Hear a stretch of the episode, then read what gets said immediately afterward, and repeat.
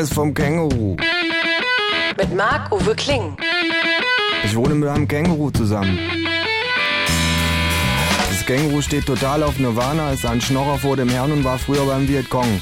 Aber das nur nebenbei. Zur Sache. Fressflash! ruft das Känguru und zieht einen halb gegessenen Schoko-Weihnachtsmann aus seinem Beutel. Früher haben wir immer die Verpackung von den Schoko-Weihnachtsmännern sehr sorgfältig abgezogen und geplättet und dann haben wir auf dem Schulhof miteinander getauscht. sagt das Känguru. So war das damals im Osten. Als ich zur Grundschule ging, da hatten alle so tolle Sticker-Alben, sage ich. Mit bunten, glitzernden, sogar mit phosphoreszierenden Aufklebern. Nur ich war der einzige Junge auf der ganzen Welt, dem seine Eltern kein Sticker-Album gekauft hatten. Ich weiß nicht mal mehr warum. Wahrscheinlich fanden sie es zu teuer oder zu blöd oder sie konnten mich nicht leiden. Jedenfalls habe ich mir dann selber ein Sticker-Album gebastelt, in dem ich die leeren Folien zusammentackerte, die übrig blieben, wenn mein Papa seine Adressaufkleber verklebt hatte. Ich habe das sogar noch in einer Kiste auf dem Schrank, Ich habe die Weihnachtsmänner bestimmt auch noch irgendwo. sagt das Känguru und beginnt tief unten in seinem Beutel zu graben.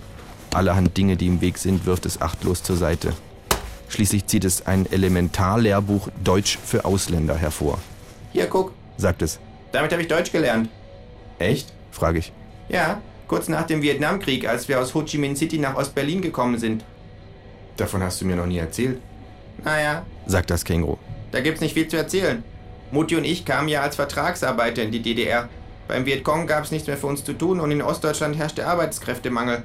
Deshalb hat die DDR Arbeiter aus sozialistischen Bruderstaaten eingeladen. Das Känguru reicht mir das Lehrbuch. Es heißt Guten Tag, Kollege.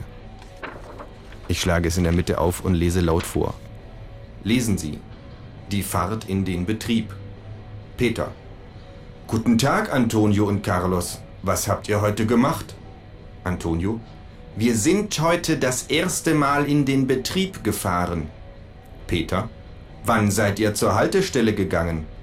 Carlos. Schon um 5.20 Uhr. Zuerst ist der Bus Linie 12 gekommen, aber den Bus haben wir nicht genommen. Er fährt nicht zum Betrieb. Peter. Habt ihr lange gewartet?